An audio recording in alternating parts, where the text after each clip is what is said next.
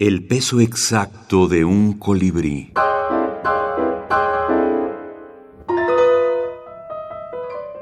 Ana María Matute. Música.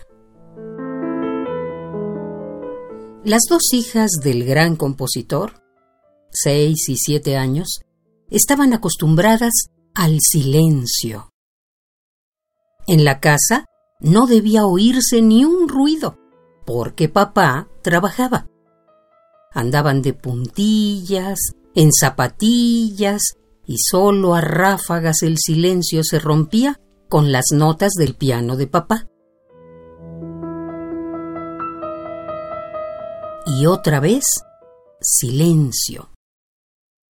Un día, la puerta del estudio quedó mal cerrada, y la más pequeña de las niñas se acercó sigilosamente a la rendija. Pudo ver cómo papá, a ratos, se inclinaba sobre un papel y anotaba algo.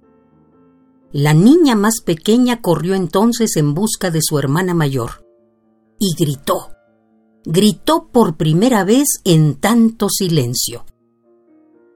La música de papá, no te la creas, se la inventa.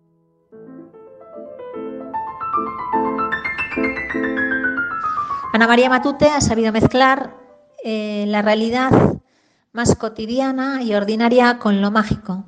Y en este sentido tiene una escritura única que le hace no parecerse a nadie y tener un tono personalísimo.